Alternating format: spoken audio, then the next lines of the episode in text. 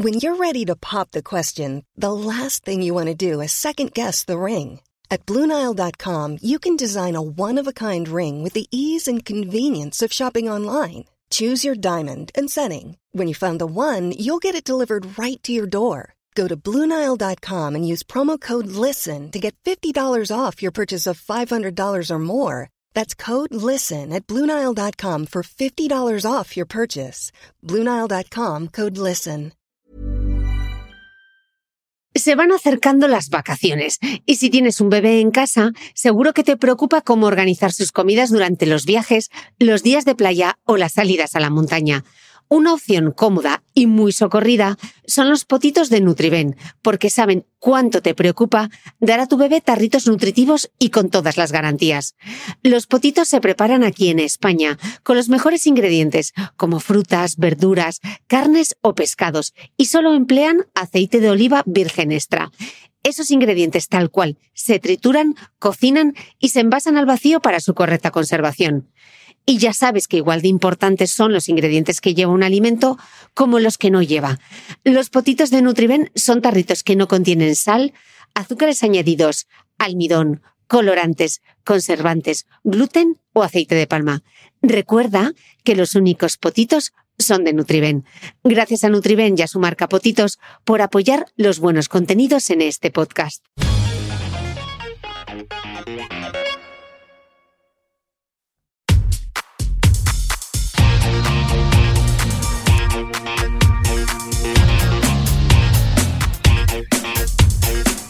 Hola, soy Cristina Mitre, periodista y autora del blog de Beauty Mail. Bienvenidos a mi podcast, donde todas las semanas charlaré con los mejores expertos de la cosmética, la nutrición, el fitness y el bienestar, para que te sientas bien y te veas mejor.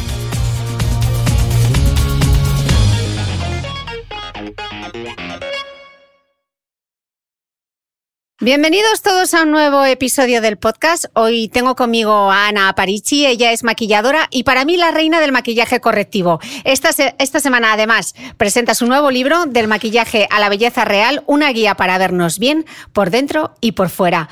Ana, bienvenida al podcast. Hola, ¿qué tal?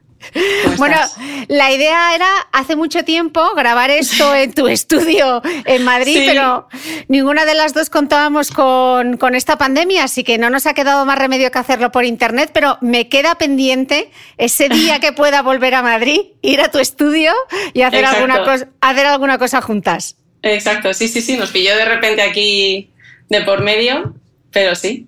Pero bueno, vamos a ello. Ana, eh, me gustaría, eh, aunque hoy vamos a hablar mucho eh, de maquillaje, me gustaría que empezásemos un poco por el principio y me parece importante contar un poco tu historia. Tú estudias gestión y administración de empresas turísticas, haces un máster en dirección y administración de empresas y tú misma dices en tu libro que tras dar muchísimas vueltas por distintos sectores, incluyendo hostelería, banca, sector inmobiliario, creas incluso una empresa de software para inmobiliarias, terminas trabajando en Bobby Brown y esto, junto a la apertura de tu canal en YouTube en 2011, lo cambia todo. Ana, mm, vaya periplo.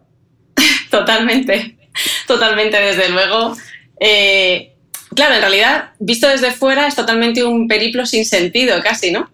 Y sin embargo, eh, analizando todo por partes, nos vamos a cuando yo tenía cinco años, eh, donde empezaba mi pasión más absoluta por el mundo del maquillaje empezó pues a raíz de ver a mi abuela, lo cierto, maquillarse los labios rojos. Y entonces yo me quedaba embobada, me daba sus, sus potingues, lo que se le iban acabando, ¿no? Y yo me quedaba entusiasmada, yo decía, esto me encanta. Entonces yo me encerraba en mi habitación y me empezaba a hacer de todo. Luego empecé con las muñecas. Luego a los 14 años empecé con los antes y después. A mis amigas, como yo todavía no sabía peinar, pues les ponía una peluca. Y tengo fotos desde entonces, ¿eh? de los antes y después, cómo iba maquillando, me deleitaba en cada una. Y todo empezó, eh, sobre todo, a raíz de la película de Gris, la tan famosa Gris de Olivia Newton-John, que yo me quedé totalmente fascinada, pasmada de cómo una transformación podía cambiar no solo a la persona por fuera, sino sobre todo por dentro, ¿no? El autoestima, autoconfianza, todo lo que se ve a raíz de ese cambio, no simplemente algo estético. Y se me quedó tan grabado eh, que además de, se sumaba todo, ¿no? Es, eh, a esa magia que yo y fascinación siempre he sentido desde pequeñita. Y entonces, pues nada, para mí era un hobby. realmente, pues tú sabes, ¿no? En esta sociedad, o por lo menos en mi familia era como, no, no, tú tienes que estudiar tu carrera, tus estudios, tal, eh, tu máster en dirección de empresas, tal, porque ¿cómo te vas a dedicar a algo eh, que, que, que, que, no, que no has estudiado, ¿no? En una universidad era como una cosa muy extraña en mi familia. Y entonces, pues nada, pues como hobby, como hobby, hobby, hobby, me dediqué, como dices, a todo esto que has comentado. Trabajé en banca, luego en inmobiliaria, luego creé una empresa para unir distintas inmobiliarias, en fin.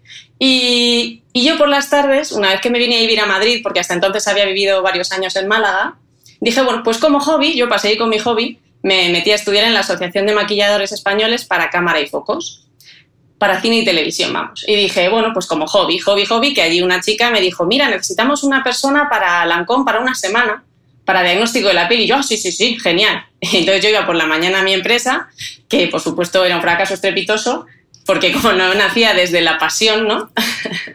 y entonces por las tardes pues me iba a, a, a estudiar. Y, y, aproveché lo que te digo, esta semana dije, sí, sí, sí, sí, sí, me fui allí, me puse una camiseta que por cierto me quedaba enorme, no, no era de mi talla, y un cinturón y yo iba a la gente ahí tal, no sé qué, y enfrente estaba la firma de Bobby Brown. Y entonces me acuerdo todavía que una, la que estaba encargada, le dije, ay, me encanta, yo tenía miles de cosas de Bobby Brown por aquel entonces, fíjate, con todo lo que me gustaba el maquillaje. Y entonces me dijo, pues mira, nos hace falta una chica para una semana. Ah, pues yo vengo aquí. Total, que fui, claro. Imagínate, yo por fin, con mis brochas, con todo, después de años practicando, pues me volví loca. Vendí, yo creo que el primer día, o sea, no sé, como mil euros solo en, en cosmética, lo bestia. Entonces, pues vino el director de formación y me dijo, mira, que queremos que te quedes aquí. Y yo dije, pues sí, y de hecho no les había comentado nada de mi anterior procedencia profesional porque sabía que entonces ni me iban a coger. Yo decía, no, de hecho alguna vez cuando se han enterado ¿no? que tenía los estudios y tal que, tenía, decían, pero ¿qué haces aquí? Si es que no, no, tiene nada que ver. Y al final, pues nada, dejé todo, dejé la empresa, dejé todo por dedicarme a eso. Luego dediqué muchos años de mi vida en Bobby Brown y ahí pues disfruté como una enana y justo ahí también, lo que dices tú, el tema de las correcciones, cada vez que yo veía a alguien que se acercaba por el pasillo aprovechaba, ¿no? Y si le veía alguna imperfección así más potente, le decía, oye, ¿te importaría que yo probara esto y lo otro para ver si así? Y entonces, pues a las pobrecitas las utilizaba un poco de conejillo de indias para ir aprendiendo yo misma. Y eso es la historia, y así acabó todo. Y luego, pues sí, empecé con YouTube y con todo, pues, y ya desde ahí y lo demás, es, historia. Es historia. Eh, Ana, tú defiendes un maquillaje que, va más allá del concepto meramente estético, ¿no? Dices que todo el mundo puede verse mejor si es algo que desea y le ayuda a sentir mayor seguridad. Dedicarse ese tiempo hacia una misma es una potente herramienta de amor propio. Unes muchos conceptos, el del autoconocimiento, el de la autoestima, el autoamor, y, y sin embargo parece que es algo un poco contradictorio en un cuando estamos hablando de un tema que es maquillaje, ¿no? Que parece justamente todo lo contrario. Explícanoslo un poco. Pues es que para mí realmente, de siempre, tiene todo el sentido. O sea, lo que no tiene sentido es que se vea como algo superficial. ¿Por qué? Porque como para mí supuso, yo, pues eh, lo cuento en el libro, ¿no? También mi historia. Eh, la típica persona con gafitas, aparato, pelo afro, en fin. Eh, cuando descubrí lo que te decía el tema de gris o Betty la Fea me impactó. Entonces, cuando gracias al maquillaje sacaban esa potencia que había dentro, ¿no? Toda esa belleza que había dentro, yo decía, guau, esto está conectado, esto no tiene nada que ver. Entonces yo al principio, de hecho, me maquillaba pues de cara afuera, para que me vean guapa. Esa era la realidad pura y absoluta, ¿no? Ver el maquillaje como pues algo superficial, que está en la superficie.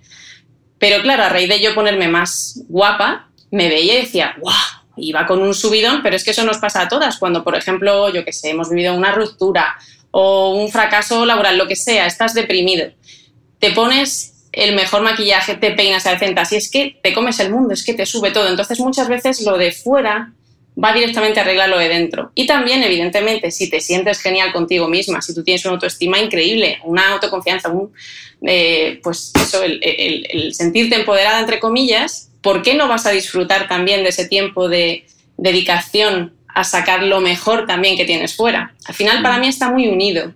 Entonces, eh, no lo percibo separado. Yo, de hecho, soy una afortunada a unos límites insospechados.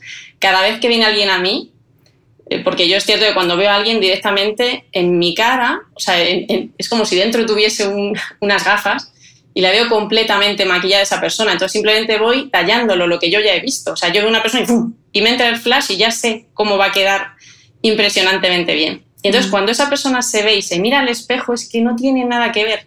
No es, ¡ay, qué guapa estoy! como algo más superficial. Es una, es que le brillan los ojos. O sea, es una sensación totalmente diferente. Entonces, para mí, no tiene sentido sino como algo meramente estético, que también, por supuesto, es una herramienta, igual que el pelo, que la ropa, que la decoración del hogar, que un artículo eh, como un anillo, una pulsera, un reloj, todo lo que sea para complementarnos al final. Y bueno, al final la belleza realmente eh, sí que pienso que no tiene sentido si no está unida eh, con el interior en ese caso. O sea, para mí ya te digo, en mi concepto, en mi filosofía es así. Eh, Ana, tú de hecho te hiciste muy conocida por esas famosas fotografías del antes y después de las mujeres maquilladas, eh, de las mujeres sin maquillaje y luego con maquillajes. Y tú dices que en, esas que en esas fotos, cuando haces esas fotos, brota como una energía diferente de la persona. Eh, ¿Qué recuerdos tienes de, esos comienzos? Uf, es que, claro, ya te digo, llevo desde los 14 años haciendo antes y después, ¿no?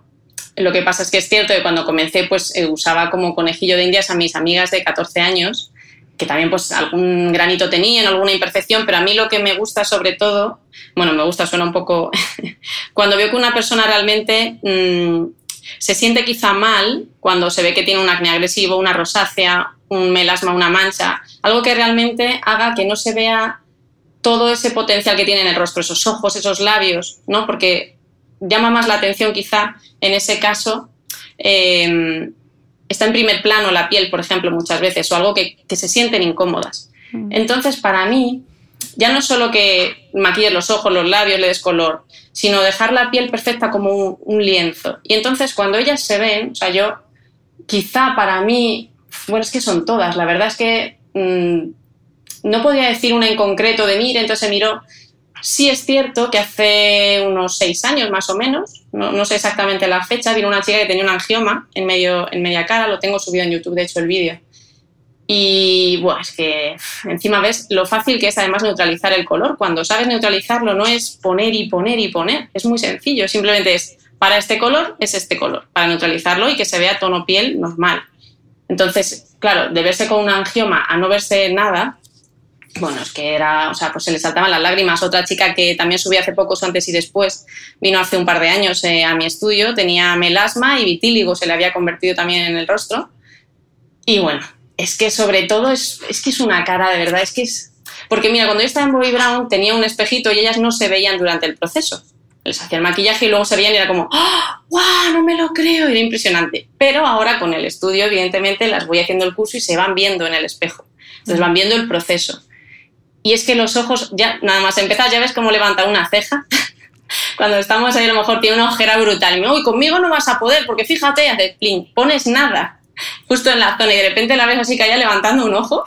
Ya ese ojo, o sea, ya esa ceja es total, es como, eres mía. Y sin embargo, Ana, ¿por qué seguimos pensando eh, que el maquillaje es superficial, eh, incluso, incluso con un punto de frivolidad? Pues para mí es una de esas creencias limitantes que tenemos, ¿no? Eh, como muchas otras. De hecho, en el libro justo hablo de mitos y de creencias limitantes en este sentido. Para mí una persona que es superficial lo va a seguir siendo con o sin maquillaje. La persona que es superficial o que es frívola lo va a seguir siendo, salvo que se trabaje, pero eso no es este tema, ¿no?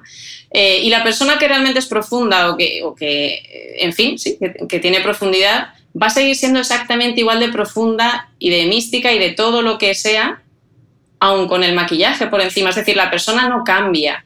En todo caso, eh, potencia lo que tiene de bonito a, nivel de rasgo, simplemente es potenciar, no es enmascarar, es realzar lo que tenemos. Mm. Entonces, em, es curioso que se utilice esto con el maquillaje y fíjate que, sin embargo, eh, con la ropa no pasa, ¿no? O tú entras en una casa y la ves perfectamente decorada y no piensas, oye, qué superficial, qué, qué bonito es tu sofá, qué superficial te veo, ¿no? Es curioso, ¿no? Esto. Y sin embargo, además, se tacha de superficial cuando es algo inherente al ser humano desde la prehistoria. O sea, de todo, el ser humano a lo largo de la historia ha disfrutado pues pintándose, garabateándose en el rostro o en, otras, en otros sitios, ¿no? Al final somos muy creativos Y no deja de ser una frase que seguramente en algún momento alguien nos diría por algo, en alguna época determinada, entonces se queda y a raíz de ahí nos lo grabamos en el cerebro, se queda ahí como un paradigma, como un dogma y te cuesta procesarlo de otra manera. Es curioso. Mm. Para ti todo esto también ha sido un viaje personal, Ana. reconocías en el libro que a lo largo de los años te has ido quitando poco a poco como esas capas de cebolla hasta poder entender quién era realmente, aceptarte, aceptar a los demás y, y algo que me parece muy bonito que es enamorarte de ti tal y como eres sin querer ser nadie más, ¿no? ¿El maquillaje puede hacer tanto, Ana? Pues fíjate, yo soy el vivo ejemplo en este caso. Con lo cual, no es de he estudiado, que sí, no, no. Es que, en mi opinión, y por supuesto además a través de mi experiencia vivida personalmente y de muchas personas con las que hablo y que me comentan ¿no? a diario, eh, esto es así. Es que realmente mm, yo lo que te comentaba, ¿no? Cuando comencé con todo esto, pues era, eh, oye, pues que no me gusto, no tal, todas son más guapas que yo, cuando eres pequeña, ¿no? Adolescente, entonces me voy a me voy a maquillar para así gustar más, ¿no? Y además funcionaba, era como, uy, me dicen que soy más guapa, qué guay. Pero luego te das cuenta de que es algo mucho más allá, ¿no? Y, de hecho yo era incapaz, ya cuando llegó la edad un poco más adulta, ¿no? Eh, sí, en mi casa podía estar perfectamente con un moño, pero luego salía a la calle y era como, uy, no, no, yo me quiero poner guapísima porque ¿qué van a pensar, no? Que me vean muy guapa. Entonces al final lo estás haciendo por los demás, no lo estás haciendo por ti y sobre todo porque yo decía, ¿cómo voy a salir sin maquillar? Y ese es el drama para mí. ¿Cómo no vas a salir sin maquillaje? Puedes salir con maquillaje o sin maquillaje. O sea, la persona sigue siendo la misma. Solo que si te apetece, porque te apetece utilizarlo, porque no deja de ser una herramienta más de amor a una misma. Y en esto es en lo que yo me he dado cuenta. Que precisamente em, yo a día de hoy tengo muchas rosetes, ¿no? A raíz de mi segundo embarazo, eh, en la punta de la nariz mismamente, vamos, soy Rudolf total. Eh, y lo he mostrado en las redes muchas veces y, es que me da igual, salgo exactamente igual con mi Rudolfito por la calle que sin él, no me importa. Y además, mm, de verdad que es que cuando tú te sientes guapa y bien por dentro, es que realmente lo proyectas fuera. Mm. Sobre todo porque llega un punto donde no necesitas esa aprobación exterior, lo haces porque dices, bueno, es que me lo dedico a mí. Y ese ratito que yo me dedico al maquillaje lo hago por mí y me miro al espejo y obviamente sé que me van a ver mejor porque todo se va a ver fuera, evidentemente. Pero no lo hago por eso, no lo hago desde ahí, que era desde donde lo hacía al inicio. Es como, Dios, este es mi momentito, qué guapa me... Es un subidón que, es indescriptible. Y entonces, claro, obviamente, yo, por ejemplo, cuando he ido a dar alguna conferencia o algo, si salgo sin maquillar, perfectamente podría hacer exactamente y decir lo mismo. Pero si de paso me pongo guapa y me siento yo guapa por dentro, sé que el mensaje va a llegar incluso más. No sé por mm. qué, tú me comentabas, ¿no? Me pongo el labio rojo y ahora hablamos, ¿no? Me pinto el labio y hablamos. Total, total. Es como una plumita de Dumbo al final, ¿no? Mm. Eh, Ana, hay una frase en tu libro que me representa absolutamente. Dices, eh, sentirnos divas y divinas en nuestra propia casa, en nuestro propio espacio. Es algo genial, no es egoísmo. Maquillarte o cuidarte para verte aún más guapa por y para ti, en vez de para que lo vean solo los demás, ¿no? Qué importante es esto, el autocuidado, ¿no? Que, tanto se nos olvida a las mujeres porque eh, nos parece como egoístas dedicarnos un rato, ¿no? Eso es, sí, sí, de hecho eh, en, bueno, en, el capítulo de Diario de Mimos, ¿no? Justo hablo también sobre eso mucho. Yo, por ejemplo, mm, los días que tienes así un poco más tontorrones, tengo dos batas. un batín así como más tipo raso y el clásico albornoz. Pero es que incluso cuando estoy por mi casa, yo sola, me pongo mi, mi batín de raso y es que me veo divina, o sea, me siento genial. Es como, ¡ah! pero como si estoy yo sola y no hay nadie, es una sensación al final ya te digo, no es que sea sin mi batín no soy nadie, no. Pero ¿por qué voy a tener que ir con un chándalo, con un moño o con un lo que sea? En mi casa voy como una puerca, pero fuera que me vean lo mejor. No, o sea, realmente, eh, si lo haces de cara afuera, ¿por qué no lo haces para ti también? Sin que a nadie le como si no hubiese nadie en el mundo, si no hubiese ningún otro ser humano en el planeta, tú ese ratito que te dedicas, que te peinas, te maquillas, te sacas lo mejor de ti, estás ese ratito además, fíjate que cuando uno se maquilla hay una cosa muy importante y muy fundamental que es totalmente, no se suele comentar, pasa desapercibido. Y no sé si a ti te pasa, ¿tú eres capaz de estar maquillándote un eyeliner pensando en muchas cosas a la vez? Imposible. Estás, eso sí que es mindfulness, porque estás en el aquí y a la hora de que te salga la raya. Eso es. De hecho, cuando alguien se maquilla, eso es lo que pasa. Cuando estás haciendo el eyeliner o los labios, es una sensación, además, cuando estamos en el curso, ¿no? Cuando digo, venga, el eyeliner, y lo primero que digo es, uff, ay, que me toca. Pero las ves tan concentradas, es como pocos momentos hay tan tuyos para estar en contacto tan contigo misma como a través de esta herramienta. O sea, aunque solo sea por decir no lo quiero hacer mal, hay gente que no solo es por, uy, que no lo voy a hacer bien si, si, me, si estoy pensando en mil cosas. Es que ese rato estás centrada en ti, no hay nadie más, nadie más, el, el rato que sea. Y mucha gente me escribe diciéndote, no, no, diciéndome, es que ese es mi momento. Yo me levanto, me, me, levanto antes de que mis hijos se despierten porque es mi rato, me siento y me pongo a maquillarme, me hago mi línea, mi labio, mi tal y lo disfruto que no veas porque realmente es estar presente y nadie habla de esto. Es muy superficial, sí, sí, pero casualmente te mantiene en el aquí y ahora que de superficial tiene muy poco. Mm. Pero mira si es relevante el maquillaje, Ana, que incluso tú tienes en tu libro un capítulo dedicado a la neurobelleza eh, ah, y dices que la perfección que las mujeres solemos tener de nosotras mismas suele estar alterada. ¿Qué te han enseñado todos estos años trabajando con tantas, con tantas mujeres? ¿Qué es, ¿Qué es lo más patente de esos ejercicios frente al espejo? Eh, claramente, absolutamente. De hecho, además, yo eh, siempre les obligo a que se puntúen porque soy muy tiquismiquis para estas cosas, ¿no? Me gusta exactamente cuando digo, ¿cómo te ves la ojera? Pues sé que me van a decir mucho, poco, pero como yo soy muy lógica para esto, muy analítica, les digo, no, del 0 al 10, ¿cuál es la intensidad de marrón que te ves? ¿no? Eh, diría que el 99% de las mujeres se ven un 9, un 8 en todo, en todo lo que sea malo. Y a lo mejor las que están alrededor, que por eso las tengo ahí en grupo, por eso me gusta más en grupo que individual, bueno, se llevan las manos a la cabeza ¿Con ocho? ¿Qué dices? Pero si es un uno, un uno, no veo nada. Y la mujer, claro, se queda sorprendida mirando como diciendo, vale, me están engañando, ¿no? Lo dicen porque da bien, no la conocen de nada. Normalmente son personas que no se conocen absolutamente de nada. Pero claro, luego le toca el turno a otra. Y la persona que creía que le estaban engañando, cuando ve que otra se da un 9 en una mancha y a lo mejor le ven un 1 o a lo mejor está aquí y nadie se había fijado. O sea, realmente, ¿qué es lo que yo he aprendido? Que percibimos todo a lo grande, a lo bestia, con una intensidad increíble y además vamos al detalle, pero al detalle más em, minúsculo que haya, porque yo siempre a ver, objetivamente, si tú tienes una ojera muy oscura, la tienes y punto. Pues para eso está el maquillaje, evidentemente, se neutraliza y ya está. Pero objetivas no solemos ser mucho precisamente la que tiene un pedazo de ojera te dice, pues mira, tengo un pedazo de ojera tal, y sí se da nota con respecto a lo suyo, pero a lo mejor coge y te dice, no, a mí la ojera me da igual, yo son mis labios que los tengo finísimos, ¿cómo de fino? Un, un 10 de finos, todas, pero ¿qué dices? Así, ¿no? Entonces, ¿qué es lo que pasa? Pues que nos, en lugar de, de mirarnos con perspectiva, de hecho, siempre pongo el ejemplo ¿no? de un pintor. Cuando está un pintor, jamás verás a un pintor pegado al cuadro todo el rato. Cada dos por tres se aleja. ¿Cuál es el problema aquí? Que nos miramos siempre muy de cerca, en todo, en el espejo, en, bueno, no he visto más espejos de aumento en toda mi vida, ¿eh? O sea, mm, imagínate si, si, yo me fuese a sentar en un sofá, por ejemplo, de alguien que me está mostrando su sofá y llevara yo mi, microscopio y me pusiera a analizar a ver si la tela tiene algún tipo de imperfección, ¿no? Es curioso cómo magnificamos todo, porque al final eh, pensamos que todo el mundo va a dirigir su atención sobre ese punto que a nosotras no nos gusta y a lo mejor nadie, absolutamente nadie se ha dado cuenta si no lo dices. Mm.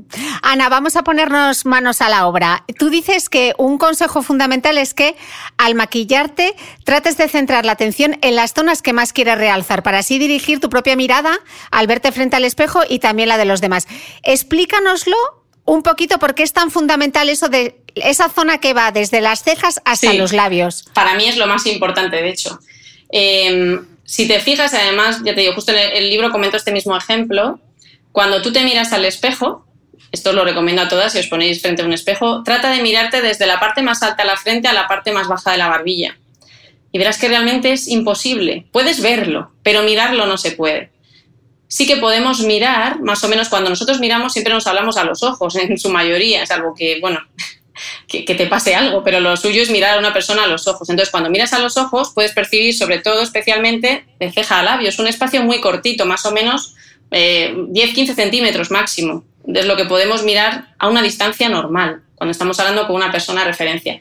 Entonces, yo siempre digo que es ahí justo donde tenemos que jugar. muchas veces eh, se obsesiona la gente que tiene una mancha en un lateral, por ejemplo, eh, o un grano justo me ha salido aquí en la derecha, tal. Si está fuera de ese marco, realmente es muy, muy inapreciable.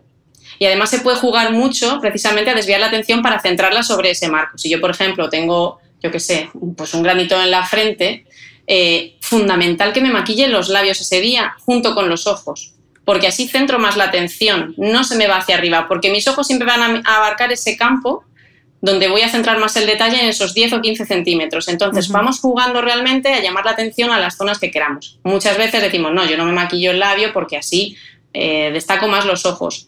Pero yo, cuando miro a una persona a los ojos, siempre le voy a ver los labios. Lo único que si únicamente se maquilla los ojos y el labio queda totalmente desnudo y encima tiene un grano en la frente o una mancha, uh, automáticamente, inconscientemente se me va a ir el ojo. Aparte de porque de por sí ya, cuando vemos algo que genera contraste en el rostro, lo vamos a ir a mirar queramos o no. Es involuntario, es, no es por falta de educación, ¿no? Muchas veces como, se te va el ojo. Eh, Entonces, fundamentalmente es eso.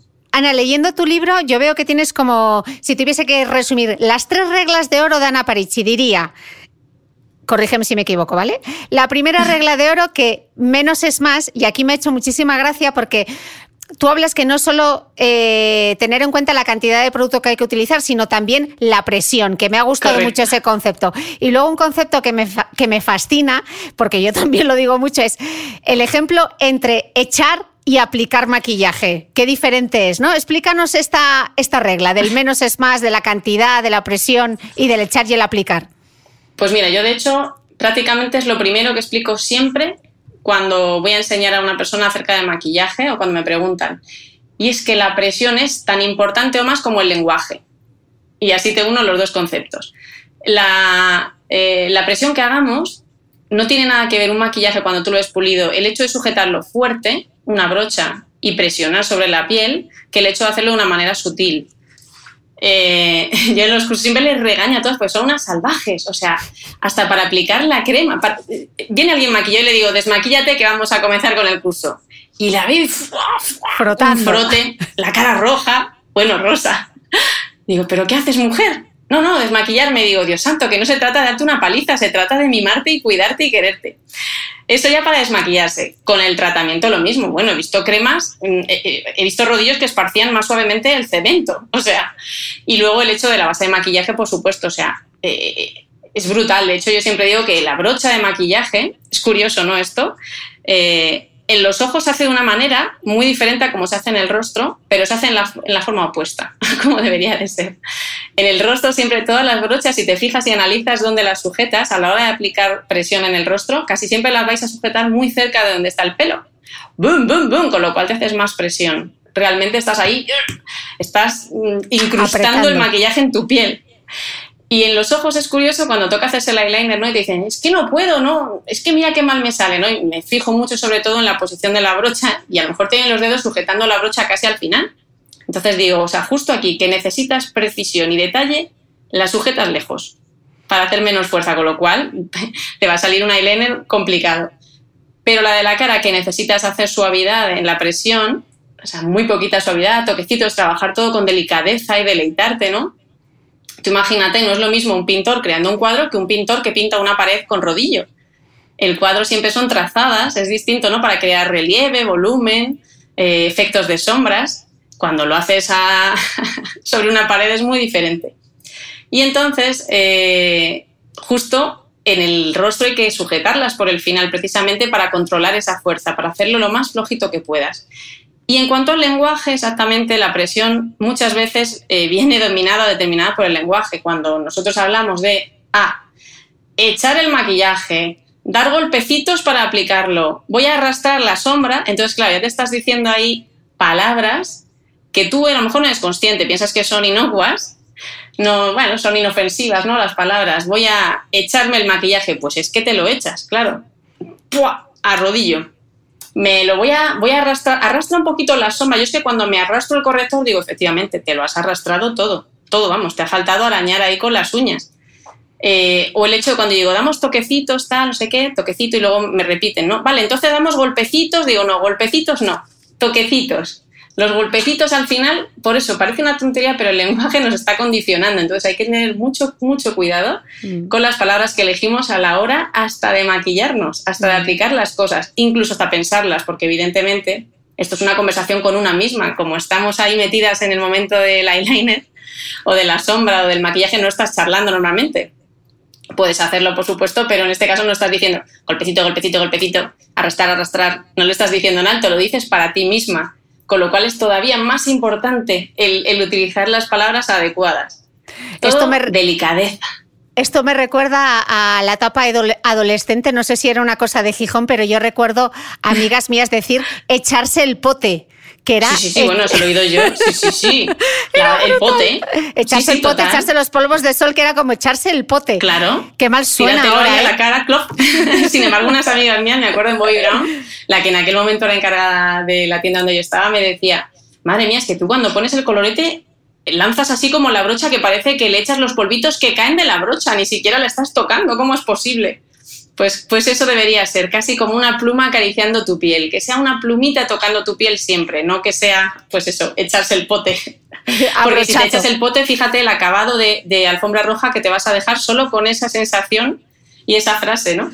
Total. Eh, decíamos, en las tres reglas de oro, la primera, el menos es más, un concepto en el que tú ya has hablado, que es el tema de la perspectiva, ¿no? Qué, importante es tomar distancia cuando te estás maquillando y qué daño nos han hecho los espejos de aumento, ¿no?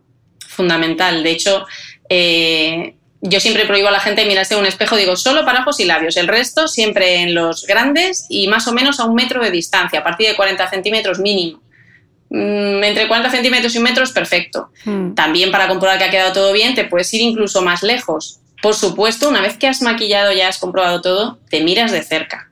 Pero no te maquillas de cerca para comprobar que está bien de lejos, te maquillas esa distancia. Evidentemente, insisto, eh, pues para el eyeliner, labios, cosas que requieran más precisión, si te acercas. Pero para la piel, que es el lienzo, piensa siempre como pensaría un pintor, ¿no?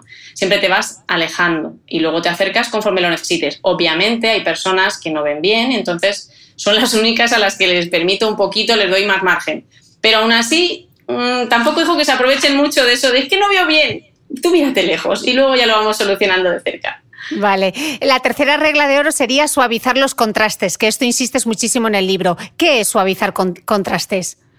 Pues mira, como veíamos antes, la percepción o nuestro cerebro siempre va a buscar los contrastes. Entonces, muchas veces nos obsesionamos con que, por ejemplo, nuestra ojera es muy oscura. Que bueno, esto lo pensará todo el mundo, aunque veamos que luego tienen un 1, ¿no? Un 2. Entonces, si yo me baso en que todo el color alrededor de mi ojo es oscuro, ¿vale? Hay un punto donde esa oscuridad deja de ser oscura para pasar a ser otra cosa, por ejemplo, en la mejilla o en algún otro punto. Entonces, es ahí ese salto de color el que hace que mi mente vaya directa a mirar eso porque hay un corte, hay un contraste. Entonces, siempre el cerebro lo que va a buscar como un loco son los contrastes. Eh, entonces, ¿qué es lo que pasa? Si yo le quito ese contraste a través de neutralizar ese color, ese salto, realmente luego simplemente no vamos a percibir prácticamente que el otro está oscuro. Aunque pensemos, no, no, pero es que yo tengo muchísimo, justo debajo de las pestañas es donde más oscuro lo tengo. No importa, si tú realmente incluso puedes hacer en casa el ejercicio, con los dos dedos te tapas ese corte, esa línea que hay entre el ojero y la mejilla, aunque esté oscuro, verás que se pierde. Como no tiene el cerebro donde centrarse, ve un corte homogéneo, no hay corte, es homogéneo, se suaviza y no se centra en eso. Entonces mm. siempre hay que cortar, exactamente hay que trabajar, sobre todo, con los cortes y los contrastes. Bien sea una mancha, una rosez, una ojera, da igual, lo que sea, en general. Mm. Entonces, suavizando eso, se consigue un efecto mucho más eh, pulido. Ajá. Tú, de hecho, dices en el libro que tienes fascinación por la colorimetría aplicada a las correcciones, que eres una defensora absoluta del uso del color para neutralizar cualquier tipo de imperfección sin utilizar productos muy, muy cubrientes. Esto es un poco esta teoría es un poco revolucionaria, porque todo el mundo tiene una mancha y lo que dice que cubra, que cubra mucho, y no es así. Explícanoslo, Ana. Exacto. De hecho, por ejemplo, pues bueno, obviamente como me dedico sobre todo a este tipo de maquillaje más de corrección, mm, tengo la increíble suerte de que muchas personas confían en mí cuando tienen esas manchas más eh, potentes, o esa rosácea, vienen a verme. Y entonces siempre les pregunto, ¿qué es lo que tú utilizas? Me da igual que sea, también han venido algunos hombres eh, con rosácea y tal. Me muestran la lista de productos, bueno, mm, sobre todo para manchas, claro, la persona tiene ahí eh, una fijación con la mancha. Da igual donde esté, que, que vamos a estar obsesionados, nos la vemos. Entonces, ¿qué hace? Pues intenta atacarla por todos los frentes. ¿Y dónde recurre? Normalmente a maquillajes de, farmacia o más cubrientes, eh, de la firma que sea, ¿no? ¿Por qué? Porque piensan que a más cobertura menos se va a ver. ¿Cuál es el problema aquí? Que normalmente todas las bases de maquillaje con esa capacidad de cobertura tan bestia y tan densa, aparte de que se te va a notar maquillada claramente, estés donde estés, normalmente suelen tener un subtono pues más beige. ¿Qué es lo que ocurre? Que una mancha marrón, por ejemplo, un marrón topo, nunca se va a quitar con un beige, jamás en la vida. Necesita primero pasar a ser marrón rosado para convertirse en tono piel. Bueno, al final esto son teorías de, colorimetría, ¿no? Pero si yo sobre una mancha marrón me pongo una base de maquillaje muy cubriente, lo que voy a conseguir simplemente, aparte de que se me vea más maquillada, es que se me vea un tono ceniza. O sea, ha pasado muchísimas que intentando corregir o bien una ojera con colores claros o bien una mancha, se ve grisáceo, tono cementoso, acementado. O incluso, pues me pongo mi base de maquillaje, se me ve un pelín menos, me la veo gris, me pongo colorete por encima, se me vuelve a ver, oh Dios mío, ¿ahora qué hago? Pues me vuelvo a poner un corrector de los que son normalmente beige, los correctores que venden casi siempre en su gran mayoría son beige y por eso no hacen ese, no solucionan el papel. Tiene que ser marrón rosado para gama marrón topo, es decir, manchas, ojeras oscuras y demás, o bien en tono melocotón, si eh, no para las manchas, sino para ojera, o si tenemos, por ejemplo, pues roseces, de hecho, para la rosácea, fíjate que tú ves esas personas con la piel totalmente encendida y piensas, Dios mío, le voy a poner aquí un verde, sí o sí, que es lo que yo estoy siempre en contra, y le voy a poner esto, más cobertura, una barra ahí directamente ahí echado así a chapa y pintura, y claro, al final ellas no se gustan porque se ven una capa brutal. Entonces muchas veces me dice, mira, prefiero ir sin nada a que se me vea así de, maquillada. Eso sí que es echar pote.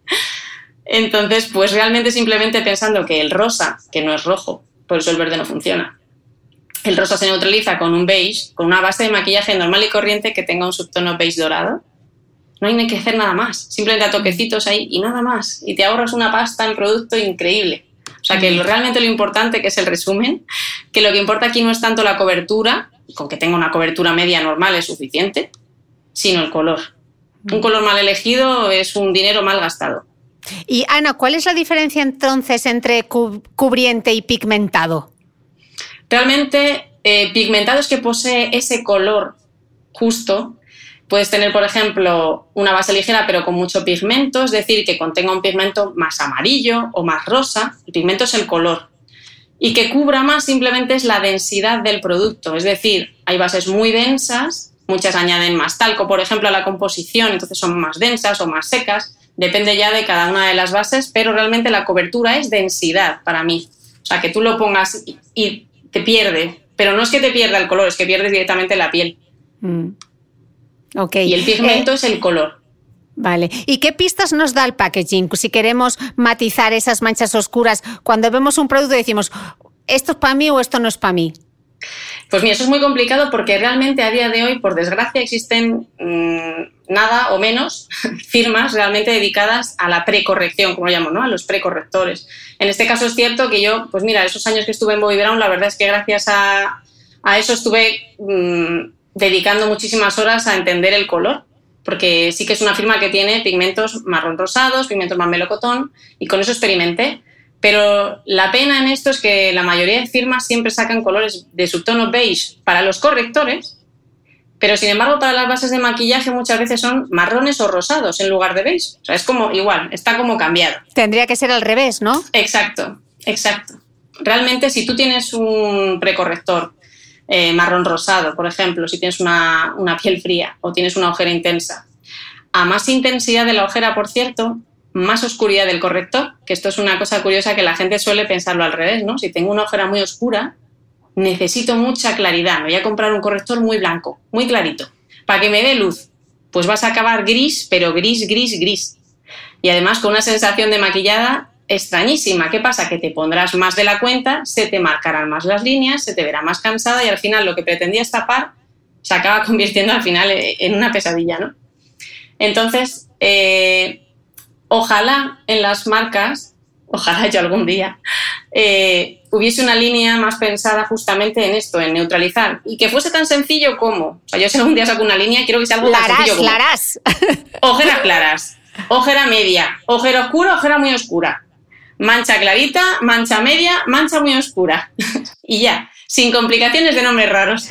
Pues vamos a entrar en materia, porque tú dices en el libro que después de 11 años especializándote en las correcciones del rostro y maquillando millones de ojeras, has podido comprobar que este mogollón se resume en tres cosas, que es tipo de ojera, qué tono y cómo aplicarlo. Haznos la chuleta Ana Parici, por favor. pues mira, si por ejemplo, en cuanto a colorimetría dices, lo fácil. Depende, mira, si la persona no tiene ojera, porque esto es lo más habitual, o tiene muy poquita, ¿vale? O sea, que tú digas, pues sí, me veo ojerilla. Ni te compliques en pensar, porque muchas veces todo el mundo, y yo para mi ojera que es violeta y morada y azul y verde, ya ves, ni tu ojera es azul, ni es verde, ni es morada, por más que lo queramos ver así, ¿no? Tenemos un tono carne, por así decirlo, el tono humano, que suele ser pues un tono beige amarronado, depende, más oscuro, menos, más clarito, y sobre eso nos han añadido subtonos, pues unos más rosados, otros más amarronados, depende de la zona del rostro. Entonces, hay que olvidarse sobre todo de mi, ojera es mm, violeta o tal. Nada.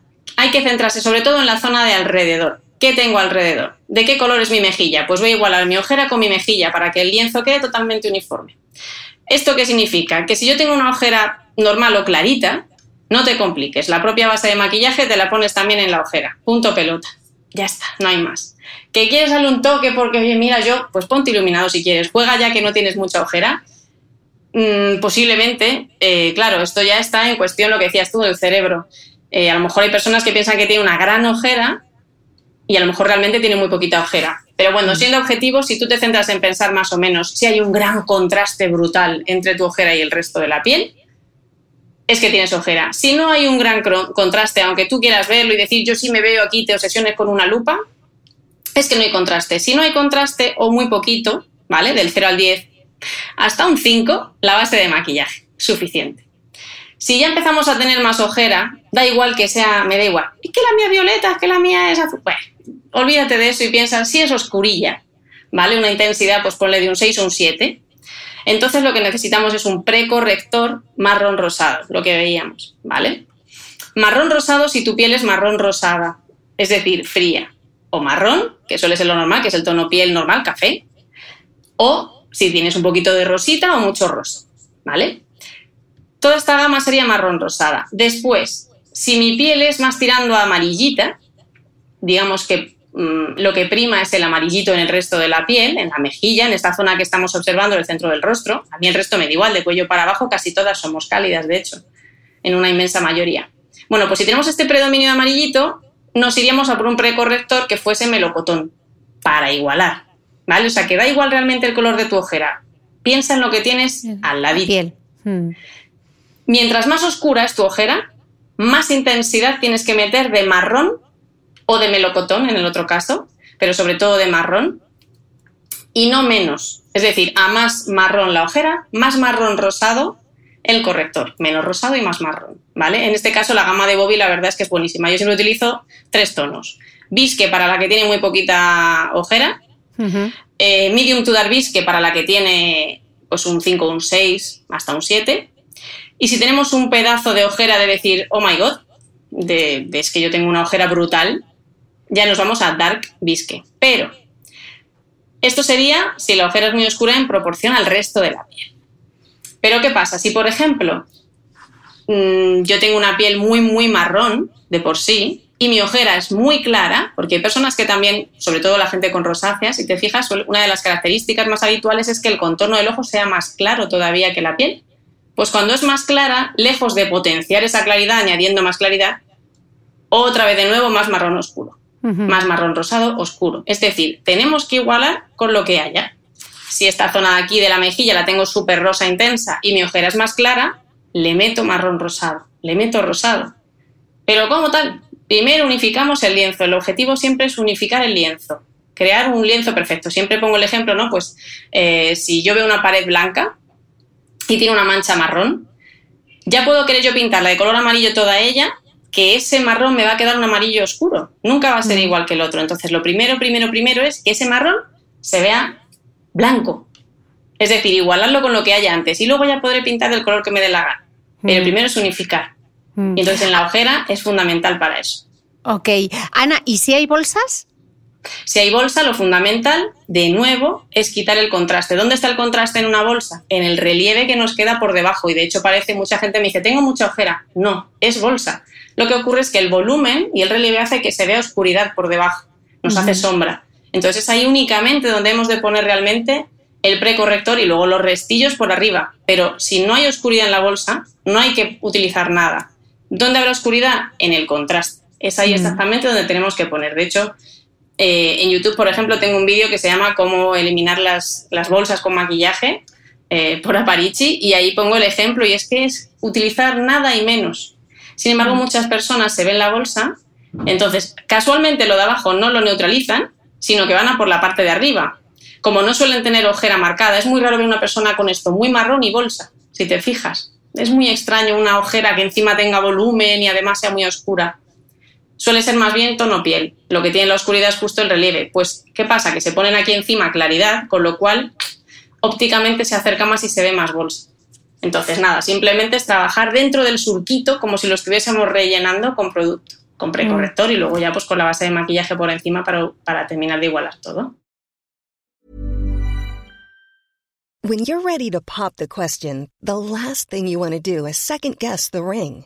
At Bluenile.com, you can design a one of a kind ring with the ease and convenience of shopping online. Choose your diamond and setting. When you find the one, you'll get it delivered right to your door. Go to Bluenile.com and use promo code LISTEN to get $50 off your purchase of $500 or more. That's code LISTEN at Bluenile.com for $50 off your purchase.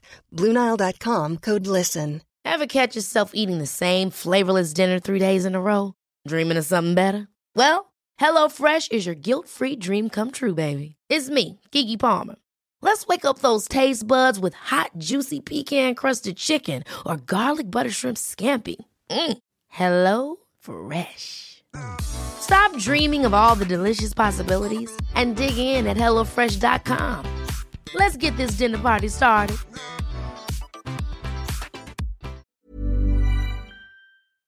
¿Sabías que los bebés son capaces de autorregularse y comer lo que necesitan? Hasta el primer año, la leche ha de ser su alimento principal, bien sea lactancia materna o artificial, y poco a poco podrán ir probando diferentes texturas y alimentos. Ahora, con buena temperatura, a todos nos gusta salir más de casa, y en verano pasamos mucho tiempo fuera, en la playa, la montaña o recorriendo el mundo. Si tienes un bebé que ya ha empezado con la alimentación complementaria, para esos momentos puedes contar con los diferentes tarritos que ofrece Potitos. Hay recetas para bebés desde 4 y 6 meses y solo llevan ingredientes como frutas, verduras, carnes o pescados que se trituran y se envasan tal cual. Los potitos de Nutriben son tarritos seguros, fáciles de conservar y transportar, ya que no necesitan refrigeración, tan solo mantenerse en un lugar fresco. Se calientan en microondas o al baño María, sin conservantes ni azúcares añadidos. Gracias a Nutriben y a su marca Potitos por ser nuestro mecenas del mes.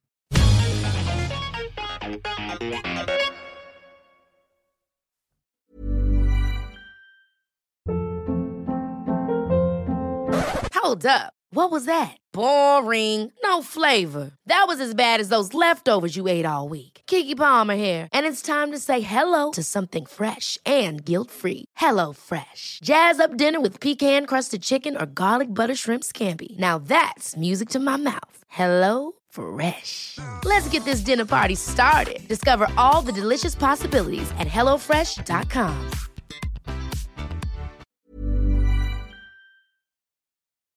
Eh, Ana, estábamos hablando del drama de las ojeras y las bolsas porque para mucha gente es un auténtico drama, pero es que hay otro drama siciliano que es el de los poros, que hay gente que se ve el poro de un tamaño que no sé, como, como si fuesen cráteres casi. ¿Qué obsesión tenemos con los poros? Bueno, increíble, increíble. De hecho, eh, durante una gira que estuve haciendo por España hace tiempo, eh, mi marido viajaba conmigo porque él tomaba nota de, los tonos de cada una y tal, me ayudó un, un par de cursos y demás. Y él me decía que era increíble, que lo que más le llamaba la atención era cómo nos centrábamos en el poro. Y decía él, yo es que jamás me he planteado cómo es el poro de nadie, ¿no? Decía, ni, de ninguna mujer ni de nada, ¿no? Y, todas además cuando vienen a mis cursos igual me dicen, yo es que mira, yo es que mi poro, y claro, eh, es justo pues por lo que decíamos, porque nos vemos tan de cerca que nos analizamos ya hasta el tamaño del poro. Tú fíjate el poro, el tamaño que puede tener, Evidentemente, si una persona mm, a lo mejor ha tenido algún tipo de, problema en la piel y, los tiene más, eh, más marcados, pero incluso aún así, realmente, ¿a qué distancia nos fijamos los unos en los otros? Es decir, eh, cuando hablamos con una persona, más o menos, la distancia de seguridad, bueno, ya ni te cuento hoy en día, ¿no? Pero lo normal es como metro, metro y medio, una cosa así, ¿no? Para no invadirla. Fíjate a qué distancia tiene que estar para mirarte y verte el poro. Y de hecho, yo siempre pongo el ejemplo, fijaos, hay personas sincericidas por todas partes. O sea, quien no tiene alguien, una amiga que te dice, uy, te tienes que cortar las puntas, uy, de, estas que, te tocan todo el rato así un poco las narices, ¿no? Eh, pues ni esa siquiera te ha dicho nunca que como de grande tienes el poro, fíjate. Seguro, nadie. O sea, ¿cuántas personas realmente han venido a nuestra vida para decirnos tienes el poro dilatado? O sea, tú fíjate. Total. Ana, tú eres una gran defensora de, aplicar la base de maquillaje con brocha y de los polvos translúcidos. cuéntanos, cuéntanos, por qué estas, estas dos cosas son tan importantes. Pues mira, es que realmente crean todo el canvas, todo el lienzo del que hablamos todo el, todo el rato. Eh, es fundamental, además. Eh, yo siempre pongo el ejemplo de, pues si imaginamos una naranja, ¿no? Con sus poros, ya que nos obsesionamos tanto con los poros. Si nosotros, por ejemplo, quisiésemos pues cubrirla con la mano. Imagínate, cojo un poco de Tipex, meto la mano en Tipex directamente, en una cubeta de Tipex o de pintura blanca, y la paso por encima de, la naranja, ¿cómo se va a ver ese poro? Muchísimo más grande. Si cojo una brocha plana y lo paso por encima, ¿puedes visualizar el poro? Si lo pasamos por encima con una brochita plana, se nos va a ver más también el poro de esa, de esa naranja. Si cojo una esponjita la meto en mi Tipex o en mi pintura blanca y la pongo por encima, se verá un poquito menos, porque realmente la estoy introduciendo un poquito más dentro de ese poro, con lo cual se verá más liso. Pero si cojo una brocha que tiene además e, el acabado en puntita, que tiene varios pelitos en punta, los eh, meto en Tipex, quito el exceso, por supuesto, y lo ponemos a toquecitos dentro de lo que es la naranja, ¿cómo se verá el poro? Realmente estás jugando a rellenar, no te hacen mm. falta tantos primers que pensamos para poros, no estás rellenando desde dentro, con lo cual el acabado va a ser mucho más natural. Se nos van a ver muchísimo menos los poros y las líneas de expresión. Nos va a aguantar muchísimo más porque ya está más dentro, que luego simplemente eliminando el maquillaje es suficiente, no es que lo estés metiendo a nivel de, la dermis, ¿no? Eh, y luego además, ah, en lo que es visualmente, queda más fresco, más natural. Con lo cual tienes todo, tienes duración, frescura y, visualmente todo mucho más liso, la piel mucho más perfecta. Y además, si añadimos el polvo translúcido, para sellar todo lo que es crema, ¿por qué? Si yo sobre esta crema que te comentaba me pongo de repente un colorete en polvo rosa, taca, en mi cara, me va a quedar un mejunje porque estamos mezclando dos texturas diferentes, como son la crema y el polvo. Entonces, si yo estoy cremosa, untuosa, mojada, por así decirlo, ¿no? Y aplico directamente sobre la brocha con polvo, me va a quedar un mejunje. De hecho, muchas, eh, muchas veces pasa que cuando ves el envase de los coloretes de las personas, tienen así como un cerquito seco. Eso es por eso, porque lo has pasado en la, eh, en la, piel, te has llevado toda la hidratación o la untuosidad del maquillaje y lo vuelves a poner sobre el colorete para coger más producto, con lo cual estás alterando también la fórmula. Mm. Por eso, para mí es fundamental ese muro que separa la crema del polvo. Y por eso es para mí tan básico y fundamental el polvo translúcido, transparente, que no se vea, no aporte nada de color, da igual que sea suelto o que sea compacto. Y la aplicación tiene que ser exactamente igual que como comentábamos de, la base de maquillaje en nuestra naranja, a toquecitos para introducirlo por dentro y así sellamos la base. El último acabado, siendo en toquecitos, es de polvo, a toques, nunca arrastrando, nunca deslizando. Y luego ya, una vez que la última capa sobre esa naranja o sobre nuestra piel está en textura polvo, yo ya puedo deslizar perfectamente todos los productos que necesiten polvo. Se van a quedar ahí depositados perfectamente en armonía, sin que queden parches, ni nos vamos a estropear después todo el resto de productos. Por eso luego el resto de productos ya pueden ir deslizados. También pueden ir a toques, pero a mí me gusta más deslizar el colorete, el polvo de sol, etcétera, etcétera, como si fuera plumita para no arrastrar nada de lo que hemos aplicado anteriormente como si fuera una pluma que se desliza sobre tu piel. Esa es la presión exacta que hay que hacer tanto con polvo de sol, con colorete, iluminador, etc. Mm. Pero la base es lo importante, es dejar ese lienzo ya niquelado, liso, perfecto. Ok, eh, hablando de los polvos, un producto que nos encanta a los españoles, que era antes, cuando éramos adolescentes, encharnos el pote, y ahora ya lo hemos sofisticado y entonces son los polvos de sol, ¿no? Eh, tú los aplicas incluso en el cuello y dices en el libro que no a la técnica del 3. Entonces, explícanoslo, explícanoslo todo. Soy una total defensora de la, del no al 3. De hecho, yo creo que es lo que más he podido aprender a lo largo de los años, cuando estaba estudiando, cuando veía revistas. Explica, Ana, qué es hacerse el 3, qué es eso del 3. Sí, por eso comentaba yo, en libros, cuando era pequeña, o en revistas, en todos los lados te ponían, hazte un 3, ¿no? Directamente, cuando te quieras poner morena, te haces un 3 en la cara con la brocha, es decir, desde la frente hasta la mejilla y luego hasta la barbilla, trazando un 3. Entonces yo siempre decía, vamos a ver, yo como ya te digo, yo me cuestiono todo y pregunto el porqué de todo y esto de creerme todo así porque sí, yo siempre digo, pero ¿dónde está la chicha aquí, no? ¿Y por qué se hace así? Y me solían decir, porque sí, porque es así. Y entonces a mí eso como no me vale, yo decía, vamos a ver, analicemos, si yo me hago un 3 en la mitad de la cara y en la otra mitad tengo un 8, ¿no? Unido, sería como un 8, vale. Si el objetivo del polvo de sol o polvo bronceador es que se me vea un poquito más morena o con efecto bronceada, buena cara, ¿en qué playa vas tú que te pongas a tomar el sol y salgas de ahí con un 3, bueno, con un 8, es decir, con la frente más clara, más moreno el lateral de las mejillas y la mandíbula. Pero el resto de la barbilla, nariz y frente, eso blanquito sales. Es justo al revés. Si te fijas, donde más nos da el sol, cuando de manera natural nos da, nos reflejan los rayos es en la frente, que es donde más bronceado nos solemos coger, en las zonas altas donde hay hueso, frente, nariz, que de hecho muchas personas cuando tienen caballete, como es un hueso elevado, se les broncea el caballete más que el resto.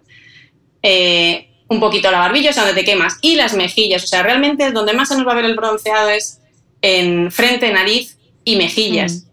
En el resto es un poquito más relativo, aunque acabes exactamente igual bronceada por igual en todo el rostro, pero los primeros días es siempre así nunca es dejando la parte central más blanca. Y el tema del polvo de sol en el cuello, eh, para mí es tan fundamental como que el 99% de las personas tenemos el cuello mínimo un punto más claro que el rostro, mínimo. Porque, de nuevo, nuestro rostro tapa de por sí, la mandíbula, la barbilla tapa nuestro cuello. No hablo del escote, hablo del cuello. Entonces, ¿esto qué quiere decir? Se traduce en un puntito Normalmente hay personas que lo tienen uniforme, muy poquita cantidad, la verdad, que tengan exactamente el mismo tono es una suerte porque eso que te ahorras. Pero nada, que tu cuello sea un pelín más clarito, un pelín. Date ahí polvos de sol, incluso antes de empezar con nada. Te levantas por la mañana, te lavas los dientes y un poquito de polvo de sol en el cuello, para igualar con el resto del rostro. Que tienes mucha diferencia porque luego hay un porcentaje de mujeres que tienen una gran diferencia y ni siquiera son conscientes, porque no se analizan, se, ven, se van a centrar en el grano, pero justo no miran con perspectiva que lo que tienen es un corte entre la barbilla y el cuello fundamentalmente eh, abismal. Y a lo mejor hay cinco puntos de diferencia sobre todo las personas con rosácea, que tienen todo el encendido, la barbilla muy rosa y el cuello muy clarito, muy clarito fundamental el polvo de sol para igualar con lo que hay arriba. Mm. Y Ana, ¿cómo elegirlos? ¿Mates o brillantes? ¿Cuál es el polvo perfecto? Para mí el polvo perfecto de sol siempre va a ser mate, siempre. Y además en una tonalidad pues marrón doradita, ni anaranjado, ni simplemente marrón, ni marrón topo. Para mí, de hecho, eh, no sé si puedo decir alguna marca así en concreto. todas las que ah. quieras, todas las que quieras, por favor. Para mí, eh, el tono chocolate mate de Too Faced es posiblemente el que utilizo en el 99,99% de, las, de las veces. Tienen tres tonos, los chocolates, pues el del centro, el chocolate mate. Está el milk y otro más oscuro. Pues no, el chocolate mate es el tono para mí perfecto. Se lo pongo tanto a gente muy clarita como súper morenísima. Y mm. solo hay un caso de pieles en los que utilizo otro tono, que es el medium de Bobby Brown, de los bronzing powder de Bobby Brown, que es un poquito más tostado y es el único que utilizo cuando la persona tiene la piel de por sí muy, muy, muy amarilla, muy cetrina. Cuando tienen un tono ya más amarilloso, ¿por qué? Porque si le añado yo encima más dorado con el polvo de sol, voy a todavía potenciar más ese amarillo, más aceitunado. Entonces, en ese caso, se lo pongo un poco más tostado, más tono indio por así decirlo, para que nos hagamos una idea, más apache. Pero el resto de personas, sí o sí. ¿Por qué no lo pongo con brillo? ¿Por qué mate? Porque como mi idea es que el 99% de los casos hay que utilizarlo en el cuello, Bueno, bueno, quizá me pasa un 99, pero un 90% casi seguro. Tú imagínate si salimos a las 12 del mediodía o a una boda y tienes todo, todo el cuello, el escote todo lleno de brilli brilli. Ya no se ve, oye, qué buena piel tienes, qué natural estás, ya es como llevas maquillaje y brillos por todas partes. Mm. Y, Ana, el colorete, porque eres como yo súper defensora del colorete, que muchas mujeres olvidan del colorete. Es fundamental el colorete.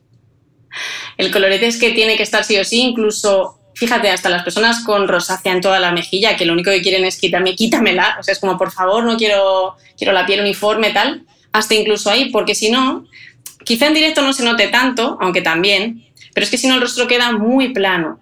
Mm. Realmente, fíjate que el marco lo veíamos que estaba entre la ceja y los labios, pero la gracia también está en ponerle una parte intermedia que crea armonía entre todo. Y además, es más, cuando. Es que eh, lo veo muy sencillo, ¿no? Cuando, pues lo que decíamos, ¿no? Te da el sol un poquito en el parque.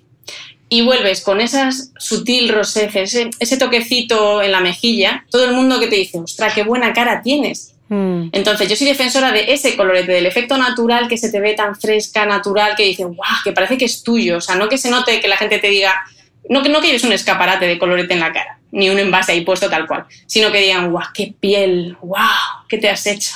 Eso a mí me encanta. ¿Hay un tono que siente bien a todo el mundo? En mi opinión, no. Soy súper. Además, es que es verdad que muchas revistas. El tono ideal, yo me acuerdo con Orgasm, de Nas, que claro, era el aquí tono. una fan, aquí una fan. sí, Era el tono que además yo viendo Sexo en Nueva York me acuerdo que era como, guau, si lo usas a Jessica Parker lo tenemos que usar todas. O sea, vamos, yo me lo compré corriendo del cajón, ¿no?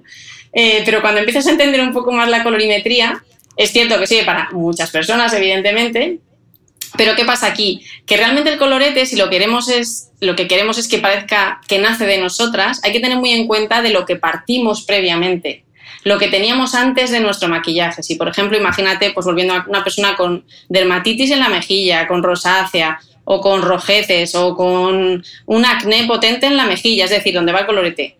O incluso, pues, con nada de nada de colorete, totalmente plano el color, o con una mancha justo en esa zona, ¿vale? Son muchas variantes distintas. Entonces, tú imagínate un colorete rosa, el mismo rosa, puesto y aplicado en estos distintos casos que te digo. Tú imagínate la persona con roseces brutales, que se pone su maquillaje y ya se lo ve bien, se vuelve a poner ese rosa chillón, no te quiero ni contar, bueno, pues parece Heidi, volvemos a potenciar a lo bestia lo que, lo que habíamos intentado neutralizar. Porque el maquillaje, aunque la base de maquillaje te, neutralice, eso no quiere decir que de repente por arte de magia todo lo que toques por encima ya no esté. Hay un mm. claro ejemplo, si tú por ejemplo te maquillas una, con la base, tienes un granito en la mejilla, te maquillas con la base y ya no está, y dices, ah, qué bien. Te pones el colorete un poquito por encima y ¿qué es lo que hace el grano? Hello, hace mm. sale a lo bestia, o sea, todo lo que toques por encima va a volver a asomar. Entonces siempre se va a multiplicar lo que ya había debajo. Por eso es importante ver qué había antes del maquillaje. Es decir, si antes teníamos un rosa intenso en la mejilla, necesitamos un colorete que prácticamente no tenga nada de rosa. Si yo parto de nada, de nada, de nada de rosa, necesito mucho rosa para que a mí, si yo tengo un 0 y me pones un 10, que la mezcla se me quede en un 5, ¿vale? Se me quede perfecto, como si saliera de mí. Y si tengo un poquito de colorete antes, un poquito de roseces, que persona tiene un poquitín, pues me pongo un poquito de colorete, una intensidad media. ¿sabes? Entonces, intensidad alta cuando lo que teníamos antes era cero. Intensidad muy, muy bajita, muy bajita. Para mí, uno de los tonos más perfectos, de hecho, para personas con rosácea, por ejemplo, o con roseces potentes en la mejilla, sin duda es Madly de NARS. Es ese tono. Lo hay en otras firmas, ¿no? Más o menos similar, pero un poco por guía. Las personas que tienen muy poquita cantidad de rosa o nada de rosa, pues coloretes fucsia, ahí, yale, a tope. ¿Cuál es el que si te tenemos gusta? un poquito, pues un poquito. ¿Cuál es el que te gusta? Para esas personas que tienen muy poco color. Para la persona que no tiene nada de color, nada, nada, nada, nada, nada. Si es fría, es decir, si era marrón o marrón rosada, eh, Pale Pink de Bobby Brown es mi favorito, que es este fucsia así mate tal. Luego, si quiero ponerle brillo, se lo añadimos. Si la persona era muy amarillita, muy cetrina y no tenía nada de nada, de nada de rosa, que dices, mm, ¿te hace falta rosa? le pondría un tono salmón intenso, como por ejemplo Peony de Bobby Brown. Eh, ¿Para quién pondría, por ejemplo, Orgasm de Nash, ¿no? que es tu mega favorito? Pues para personas, eh, si tienes nada, pues te aplicas mucha cantidad y así consigues más intensidad y ya está. O, pero sobre todo para personas que a lo mejor no que no tengan absolutamente nada, sino que tengan pues un poquito de rosecilla muy sutil. que no sea de, esta, de este lienzo totalmente eh, apagado el tono de piel. En ese es perfecto. O sea, es para, pues eso, el 80% de las personas le puede quedar bien pero al otro 20% le puedes estar machacando la vida. le puede quedar fatal. Oye, Ana, hay un producto en el que todas picamos y que luego llegamos a casa y decimos, ¿y esto cómo se aplica? Y se llama iluminador. Sabía que me ibas a comentar eso. ilumínanos, por favor. Bueno, hay dos tipos de iluminadores. ¿De cuál quieres que hablemos? ¿De iluminador con partículas satinadas, tipo para mejillas y demás? ¿O del que es como un corrector de ojeras blanquito? Los dos. Vale. bueno, pues iluminador número uno, eh, típico por excelencia, ¿no? Que es el iluminador como un corrector muy clarito. ¿Vale? El que pues así me doy luz. El Touche de Yves Saint Logan, vamos a hablar así, que se, vamos, decían que se vende uno cada segundo en el mundo, ¿no? No sé si era cada minuto o cada segundo.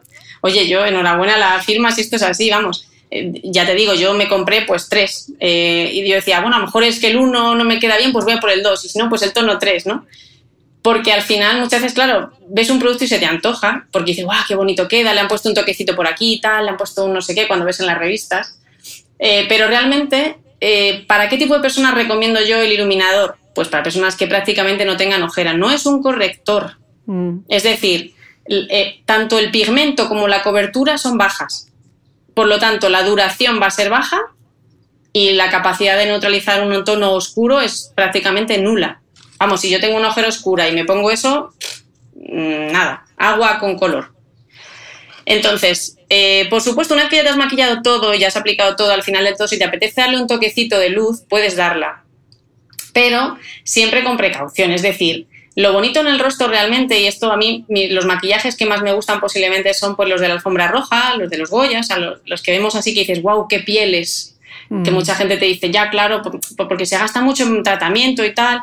No, de verdad es que el maquillaje, aparte de que tengan, está muy bien hecho. Y si te fijas nunca, solemos ver esto, toda la zona de la ojera blanca. Es muy raro. Siempre vamos, nos va a llamar la atención el maquillaje de ojos, qué bonito, qué labios, qué piel más uniforme, porque al final a nosotros nos gusta ver armonía, ¿no? Que esté todo uniforme. Cuando vemos demasiado contraste porque está muy, muy blanco en proporción al resto, la atención se va allí y ya estoy perdiendo la oportunidad de que me miren a mis super ojos, a mis super labios o a mi super mejilla y estoy dirigiendo toda la atención a mi ojera. Entonces, son puntos sutiles que yo utilizaría sobre todo, no en toda la ojera, sino un poquito del medio hasta el final, subiendo hacia arriba, un punto debajo de la ceja, un puntito eh, justo, pues si quieres, por ejemplo, para incluso rellenar cuando tenemos el surco nasogeniano más marcado, pues un poquito a toquecitos, pero que no sean demasiado claros en proporción a nuestra piel.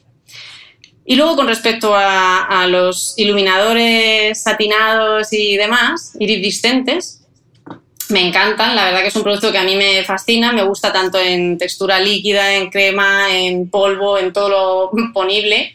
Es cierto que si es para diario, para que parezca un look natural, siempre es mejor que eh, contenga un poco menos, menos de partículas, ¿no? que no estén tan divididas, que no se vea purpurina, por así mm. explicarlo.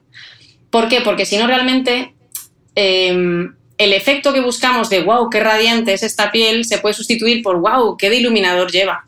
Entonces, mm, sí, vale, pero el protagonista es tu iluminador, ya no eres tú, ¿no? Ya no es qué piel, qué belleza, qué se habrá hecho esta mujer. No, no, es que llevas cuatro kilos de un rayajo ahí puesto con purpurina.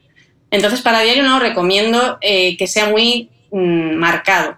Para diario me gusta más en texturas eh, fluidas, por ejemplo, Opal de Becca o el Hollywood Flawless de Charlotte Tilbury me fascina de hecho, bueno, nosotras nos estamos viendo por vía Zoom y está por ahí un poco, no sé si se verá con esta luz, pero bueno, me gusta muchísimo, sobre todo para mí, lo bonito que es, pues que parezca que tienes esa luz que nace de dentro, es decir, que tienes una piel radiante. Mm. Ese aspecto como de yo quiero la piel jugosa. Eso Entonces, ¿dónde me pongo el iluminador para tener esa piel como jugosa y fresca? Claro, si tú tienes una piel deshidratada y lo que quieres es dar jugosidad, espérate al final de todo el maquillaje. El error está en me lo pongo por encima del colorete. Nada, cuando termines todo, los ojos, los labios y tal, todo. Si tu piel sigue viéndose apagadilla, porque por lo que sea la tienes más deshidratada, o tu base de maquillaje es un poco más seca, o por lo que sea, o porque tú de, de por sí no tienes una piel radiante, en ese caso sí que jugamos a ponerlo encima de la mejilla si es líquido. Si es en polvo no lo recomiendo porque se nos potenciarán los famosos poros que tanto nos, gustan. Si es en polvo y lo vamos deslizando, al, digamos que llama más la atención el, tamaño del poro, lo refleja más. Sin embargo, si es líquido, esa jugosidad, y ya te digo, a mí líquidos me gustan esos que te comentaba, son brutales, para poner en la mejilla toquecitos, siempre con una brochita de pelo sintético plana, en lo que es la manzanita de la mejilla, para, para ese efecto jugoso. ¿Por qué? Porque de nuevo está dentro del marco entre la ceja y los labios. Si yo me lo pongo únicamente en la parte de la sien o del final del hueso cerca de la oreja, mm, pues me lo va a ver el que vaya en el autobús a mi lado mirándome cuando yo estoy mirando de frente y él está mirándome el perfil. Pero por mm. lo general, para decir, ¡ay, qué toque tan jugoso! es justo en la zona de la manzanita. O sea que me aplicaría el colorete así como sonriendo en la manzanita y luego cuando sonríe y me queda así como elevadito, ahí me coloco yo el iluminador, ¿no? Eso es. Y además, si puede ser en lugar de con la yema del dedo, porque muchas veces cuando trabajamos con esta textura líquida, pasa como que se nos abren como, como las olas ¿no? del mar. Realmente em, sería más bien con una brochita plana, tipo una lengua, o bueno, en este caso, si quiere la persona con una esponja, yo recomiendo siempre, en este caso, brocha lengua plana, y a toquecito, toquecito, como si te estuvieses dando tortitas con la yema del dedo. Porque así lo vas a depositar, pero no separas las texturas que hubiese debajo. Mm. Y en cuanto a por la noche, pues lo que quieras. Pero ojo, no todo el mundo quiere ese aspecto de piel súper jugosa. Imagina una persona que tiene tendencia a brillar. A esta persona, si le recomiendo, no, no, todas con el iluminador líquido en la mejilla, pues lo que va a parecer es que todo su conjunto va brillando como una bombilla, porque de por sí esa persona rezuma normalmente brillo. Entonces, en mm. ese caso, siempre su colorete mate, alejando brillos de la parte central del rostro y se podría poner iluminador en la parte alta del hueso junto a la sien, que en esa zona no hay ningún problema si queda un toquecito por aquí. Pero en la parte central del rostro, una persona con tendencia a brillos, mejor siempre mantener más mate esa zona con ayuda de los polvos translúcidos, sin que se vea mate mate, que no se vea piel de terciopelo, pero sí que no se vea esa extra de jugosidad. Vale, Ana, sí, en el, en el iluminador es ese producto en el que siempre picamos y nunca acertamos. Eh, otro que nos pasa mucho es la caza y captura del nude perfecto, de esa barra de labios que te deja el labio como maquillado sin maquillar, como jugoso. ¿No e-, ¿Existe o es una quimera? Pues mira, ahí te digo un poco lo mismo. Claro, ¿sabes qué pasa? Que eh, es curioso que partimos del hecho de que todo el mundo tiene el mismo tono de labio. Y realmente hay tantos tonos de labio prácticamente como, como tonalidades de piel u ojeras. En realidad, los tonos del labio un poco son más similares casi a la ojera o a las roseces del rostro que al resto de la piel. Entonces, hay personas que van a tener un labio veis muy clarito, veis rosado clarito, otros más amarronados. Tú imagínate una persona con un labio eh, amarronado o amarronado violáceo, por ejemplo, y le recomiendo el mismo tono nude, es decir, tono beige, ¿no? De tipo base de maquillaje, como que te borra el labio, eh, pues claro, si yo a una persona con marrón le pongo un beige, va a verse gris. Lo que decíamos al principio con la ojera, es la misma teoría. Si yo tengo un marrón y me pongo un beige, se va a ver gris. Entonces, se va a ver un aspecto de muerta total. ¿Qué es para mí lo perfecto? Para mí el tono de labio perfecto o el nude perfecto para cada mujer es el mismo tono que tú te podrías maquillar en tu coche sin mirarte sin ninguna necesidad de ningún espejo. Es decir, que encaje perfectamente con tu tono de labio, que lo realce y lo potencie partiendo de la misma base que tú tengas. Todo lo que por tu propio labio, de tu propio tono, queramos poner por debajo, la sensación va a ser de que estás muerta o asfixiada, directamente. De que sales de un río, te han sacado y han dicho, mira, el mío es perfecto. Entonces te han matado. por lo tanto, de tu labio o un poquito más arriba. Si, por ejemplo, yo tengo el labio, imagínate, porque claro, si tienes el labio clarito es fácil porque te va a quedar bien un poco todo el drama aquí está, ¿no? En la persona que tiene un labio muy intenso y claro, da igual la mujer, además te dice, es que yo todos los que me pongo me quedan súper oscuros. Da igual el que me ponga, que todos me tiran a rojo o todos me tiran a marrón. Y claro, le ves el labio y efectivamente es que su tono de, de base, de cartulina, como digo yo, porque me gusta analizarlo como si fueran cartulinas, es marrón. Entonces, esa persona, pues por lo menos si se pone un tono salmón clarito, siempre le va a quedar pues un poquito más no clarito porque realmente no te va a quedar claro como tal, pero sí que suavizas ese toque marrón. Entonces, para las personas que tengan el labio muy oscuro con esa tendencia, nada mejor como un tono asalmonado. Y por ponerte un ejemplo para que puedan inspirarse, el tono Shy Girl, chica tímida, de MAC, que es un asalmonado así sutil y ese va perfecto para cuando tenemos un labio muy oscuro y queremos esa sensación de labio más clarito. Para el resto de personas, pues también, desde ese tono hasta cualquier rosa, palo, beige, lo que sea pero siempre teniendo en cuenta que va a ser más complicado. Una vez que tú tengas un tono demasiado claro por debajo de tu tono natural, no te vas a ver hiperfavorecida. Yo pienso que ahí la naturaleza es sabia y que a cada una nos ha dado lo que nos tenía que dar. y, al final es lo que mejor nos queda, realmente. El que tiene el labio oscuro, pues disfruta y ponte colores oscuros, ¿por qué no? Pues potencialo.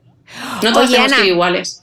Ana, decía tu amiga Bobby Brown que siempre, que siempre hay un color rojo para cada mujer, que únicamente hay que encontrarlo. Danos un truco para encontrar el rojo perfecto. Es curioso porque esa frase además, yo eh, me pasa lo mismo, ¿no? En el fondo pienso, para encontrar un rojo, realmente el problema aquí, no sé, la de personas que me han venido diciendo yo es que no he encontrado mi rojo. Y al final es pues como que no has encontrado tu alma gemela, ¿no? Parece como que estás anhelando, no lo he encontrado todavía y soy una desgraciada porque a todo el mundo que veo en la calle le queda bien, todos han encontrado su rojo. Solo yo no he encontrado mi rojo y entonces vas triste por la vida, pero te encanta cómo le quedan a los demás. Y le preguntas a Pepita, ay Pepita, me encanta que tú hayas encontrado tu rojo, me lo, me lo dejas, te lo pones tú y dices, no es mi rojo a mí no me queda bien, a todos le queda bien menos a mí. Entonces yo aquí me, me planteo, les hago la pregunta, vamos a ver. Me estás diciendo de verdad que de todos los seres humanos del planeta, de todos, o sea, fíjate si hay personas, ¿eh? solo a ti no te queda bien el rojo. A todas le quedan bien, pero a ti justo no, no lo has encontrado. ¿Esto qué quiere decir? Pues que yo me voy a que esto muchas veces es más una percepción porque no estás acostumbrada a llevar rojo en los labios simplemente. Entonces, el primer día que te pones un rojo es como, Dios mío, todo el mundo me va a mirar este rojo. O sea, la primera vez que cualquiera se pone un labio rojo, además comprobado, empiezan a sudar y todo. Es como, yo cómo voy a salir así, uy, uy. Se miran así como comido al espejo, ¿no? Y todo el mundo, bueno, estás guapísima. No, no, no, no. No, porque es que voy con el labio llamando la atención. Y vuelves otra vez a pensar que todo el mundo va a mirar lo que tú estás mirando. ¿Vale? Sin embargo, si a ti te encanta cómo le queda el rojo a todo el mundo, verás que cada una pues llevarán unos rojos más fríos, más cálidos, más subidos o menos.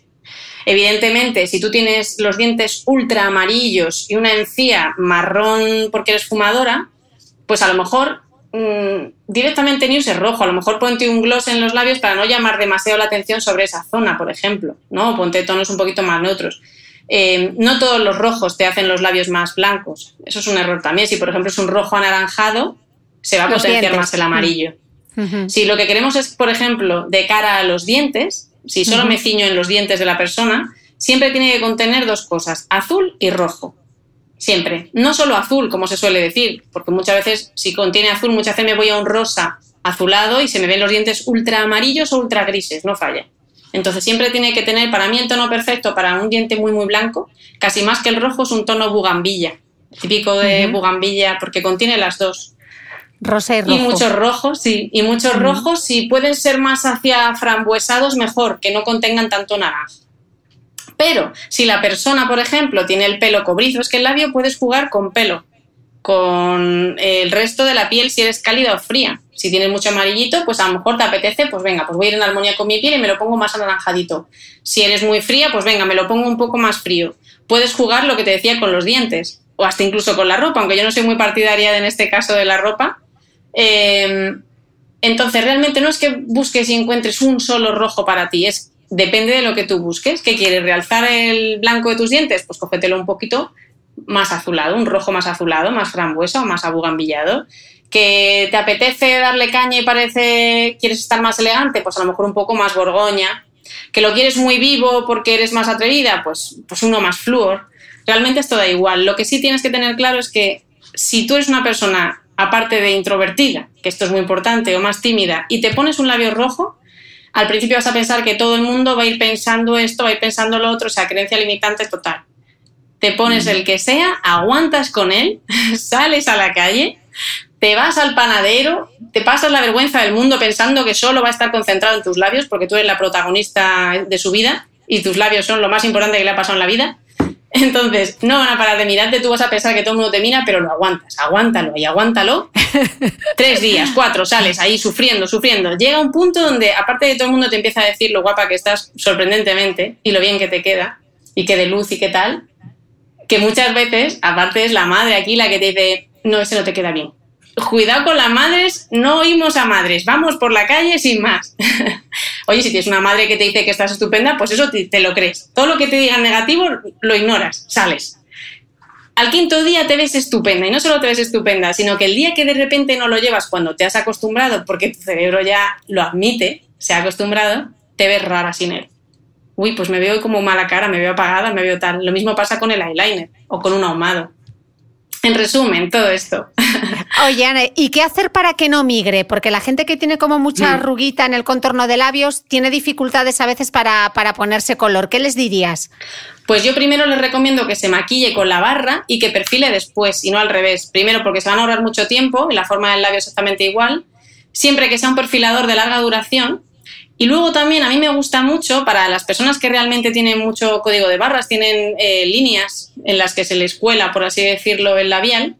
Eh, hay un producto, eh, no recuerdo ahora mismo la firma, pero vamos, creo que tiene que haberlo en varias. Es un lápiz que contiene, es como ácido hialurónico, como una especie de silicona, lleva ahí mezclado, es transparente.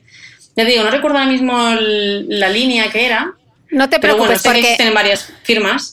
me lo dirás y lo pondremos en las notas del podcast. ¿Vale? Me lo, me lo me lo apunto aquí. Lo busco que- y te lo digo, pero vamos, tiene que haber, en- seguro que cualquier primer para labios, de hecho, tanto MAC como Too Faced tienen primer, pues exactamente lo mismo, es el mismo producto que lo puedes poner en el labio o incluso un poquito salirte por fuera, tanto el Prep Prime como el, el- el de Too Faced, que son primers para labios, o incluso este que te comento, que no recuerdo ahora mismo la firma, que es un, un lápiz, como un perfilador, y entonces te lo perfilas y directamente se te queda ahí aguantando lo máximo posible.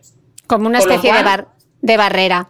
Sí, es un primer en realidad, solo que en lugar de ponerlo en el labio, que también se puede poner, lo- te puede salir. Y si no, perfectamente con el Prep Prime de MAC, por ejemplo, para labios, o el primer de labios de Too Faced, exactamente lo mismo, solo que saliéndote incluso con la ayuda de un pincelito, como si lo bordearas el labio, como si lo perfilaras con eso, es el mismo, el mismo producto realmente. Bueno, que no tiemble nadie, que nadie se me preocupe, que todos los productos que ha mencionado Ana estarán en mi blog de beautymail.es, donde siempre os dejo los links con todo. Oye, Ana, y ya para terminar, te quiero, ya que hemos pasado la cuarentena, el confinamiento, yo te voy a mandar a una isla desierta a que te pegues unas vacaciones. Qué Pero gusto. te digo, te digo que solo te puedes llevar, solo te voy a dejar que te lleves tres productos de maquillaje.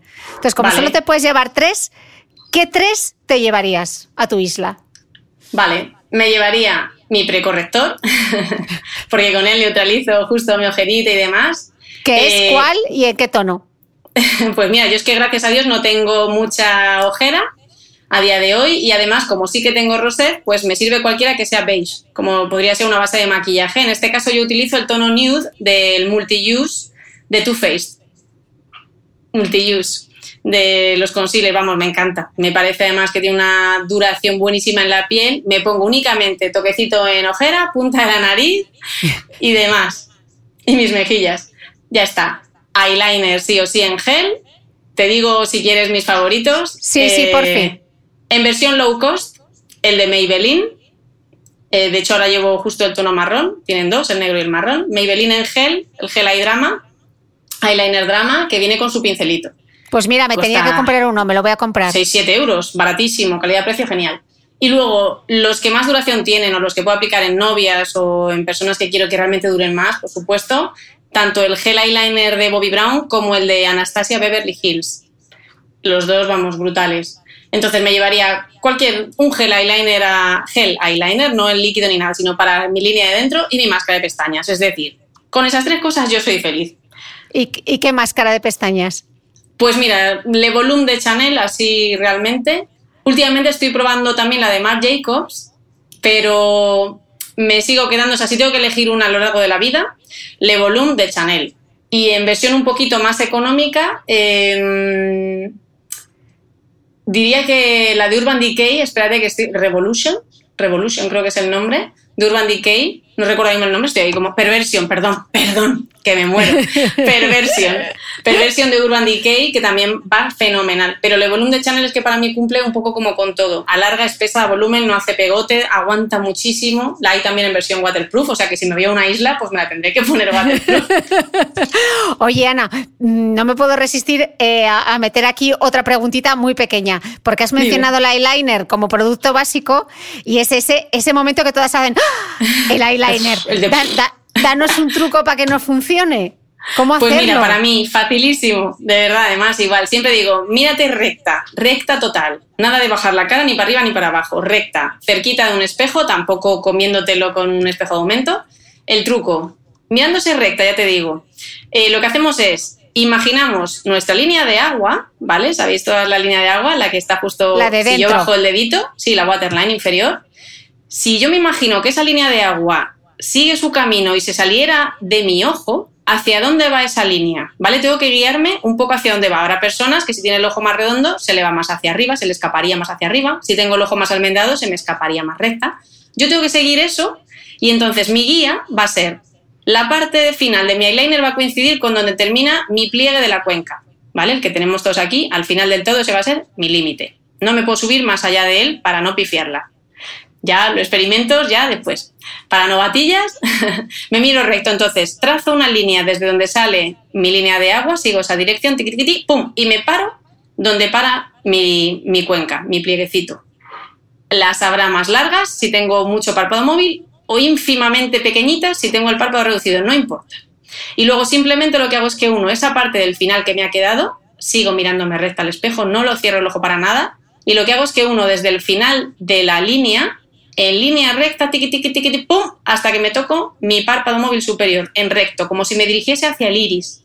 Completamente recta, no sigo la forma del ojo, voy recta, ta, ta, ta, ta, apretando súper poco la brocha, fundamental. A nada que apriete la brocha, me puede quedar el camino de Santiago. Entonces, ahí tengo ya marcado el pico exterior, lo que viene siendo un triángulo.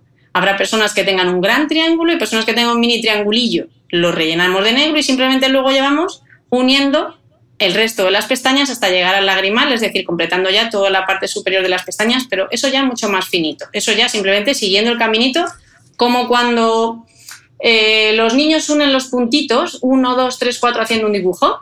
Pues imaginamos que nuestras pestañas, de empezando desde la primera al lado del lagrimal hasta la última, nuestras pestañas son esos puntos. Entonces voy trazando una línea, pum, pum, pum, pum, y fundamental aquí, recomendación, nada de estirar el ojo hacia afuera, que sé que eso lo hacéis todas. Levanto la ceja hacia arriba para que me quede como el culito de un bebé y pueda trabajar sobre zona lisa. Y ya está, eso sería Ok. mi Eh, consejo. Ana, estaría otras tres horas hablando contigo de maquillaje. Llevamos una hora y 22 minutos. Madre ha mía. sido un auténtico lujazo.